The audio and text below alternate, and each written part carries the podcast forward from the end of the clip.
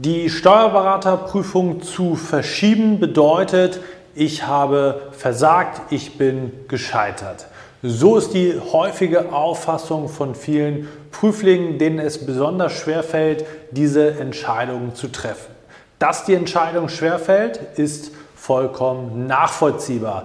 Wie ist das Ganze aber wirklich zu bewerten? Wir schauen heute mal ganz differenziert darauf. Was sind die Gründe? Ist es sinnvoll, in manchen Situationen vielleicht sogar die Prüfung zu verschieben? Und wie ist das Ganze natürlich dann auch für dich als Prüfling zu bewerten? Das in dem heutigen Video. Viel Spaß dabei!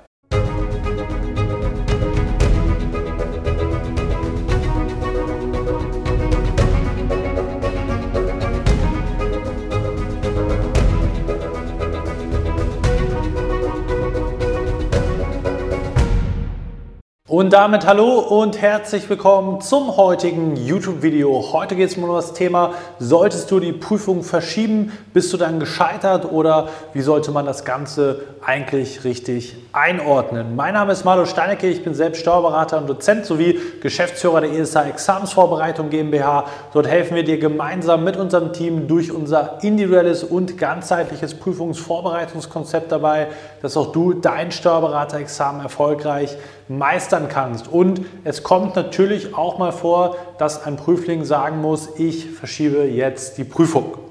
Was sind das für Ursachen? Die können natürlich mannigfaltig sein. Das heißt, es gibt Gründe, die sind vielleicht oder die liegen in der Prüfungsvorbereitung. Das heißt, man hat einfach über die letzten Monate, das letzte Jahr schlecht gearbeitet, dass man dann für sich feststellt, okay, zum Ende hin, es reicht einfach nicht, dass oder der Gap ist einfach zu groß, die Lücke kriege ich nicht mehr geschlossen, ähm, ist so viel zu tun. Ich habe einfach es nicht hinbekommen, mich konstant richtig vorzubereiten, habe mich vielleicht verrannt, habe mich fürs falsche Kurskonzept entschieden ähm, oder war einfach nicht diszipliniert genug. Das sind natürlich verschiedene Gründe, die dann dahinter stecken, warum es nicht funktioniert hat. Eine Variante. Eine andere Variante, man hat externe Faktoren, die den Prüfungserfolg massiv beeinträchtigt haben. Die eigene Gesundheit die Gesundheit von Familienmitgliedern, beispielsweise wenn die Eltern krank werden, der Partner krank wird. Leider statistisch gesehen kommt es immer wieder vor, dass einfach ja, irgendjemand erkrankt und man natürlich dann auch sagt, ich habe gerade was Wichtigeres zu tun als die Steuerberaterprüfung, wenn in seinem näheren Familienumfeld sozusagen Hilfe benötigt wird, äh, man da sein muss für seine Liebsten, dann sind das auch Gründe, wo man sagt, okay, konnte sich nicht auf die Vorbereitung konzentrieren, ist nicht genü genügend Zeit dann da gewesen, man hat die Prioritäten anders gesetzt. Durchaus nachvollziehbar, sehr äh, plausibel an der Stelle. Oder im schlimmsten Fall irgendwie ein Todesfall im näheren Umfeld, wo man sagt, ich muss jetzt hier mich erstmal vielleicht auch um andere Dinge kümmern oder die Trauer ist zu groß. Äh, man hat einfach jetzt nicht den Kopf, sich auf das Geschehen Prüfungsvorbereitung zu konzentrieren. Und das bedeutet letztendlich dann eventuell auch mal, dass wenn es zu groß oder zu lang ist, diese Phase, dass man dann sagt, okay, ich verschiebe jetzt die Prüfung. Also entweder man ist nicht zurechtgekommen, äh, es ist etwas passiert extern oder auf der Arbeit, irgendwelche Kollegen sind ausgefallen, geplante Freistellung konnte nicht stattfinden, etc., etc., wo man sagt, die Voraussetzungen, die Rahmenbedingungen haben einfach nicht gestimmt. Und das ist halt etwas, wo man natürlich das Ganze bewerten kann, neutral, objektiv. Das sind Gründe, die hast du vielleicht selber verschuldet. Ich bin ein Freund davon, dass du selber Verantwortung übernimmst.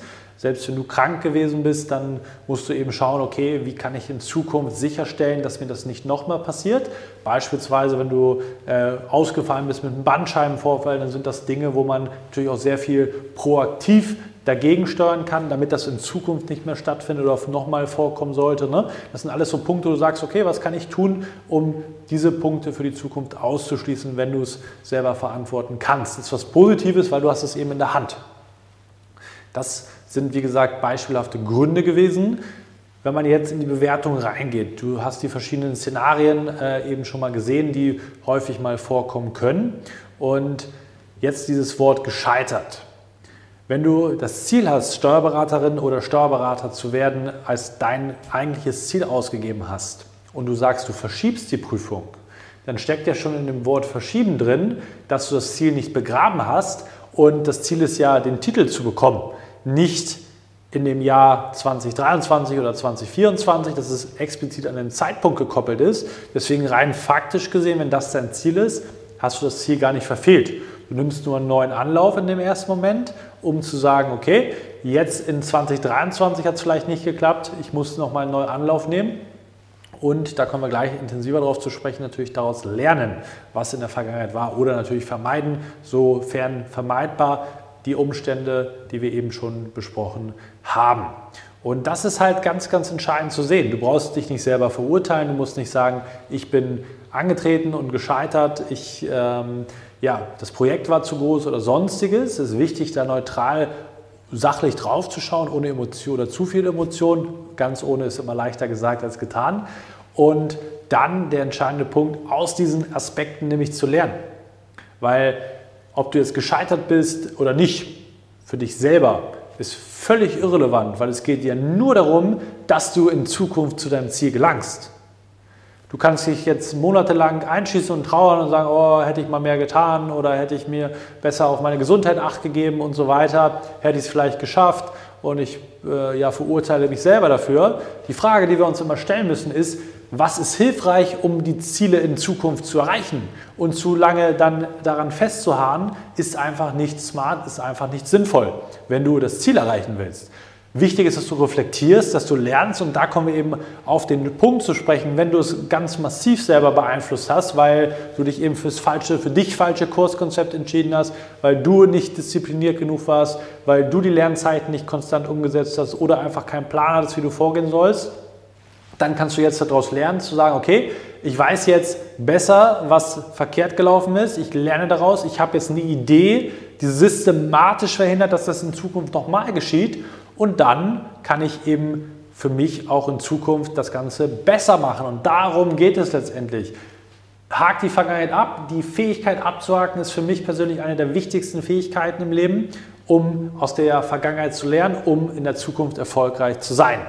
Und das kannst du dann nutzen, um im nächsten Anlauf das Ganze besser zu machen. Und wenn du sagst, ich will auch systematisch verhindern, dass mir das nochmal passiert, die ganzen Probleme, die ich jetzt hatte, ich will anders rangehen, ich will die Fehler nicht nochmal machen und du sagst, dabei benötige ich Unterstützung, dann kann ich dich wie immer nur herzlich dazu einladen, dich mal mit uns in Verbindung zu setzen in unserem kostenlosen Strategie-Call.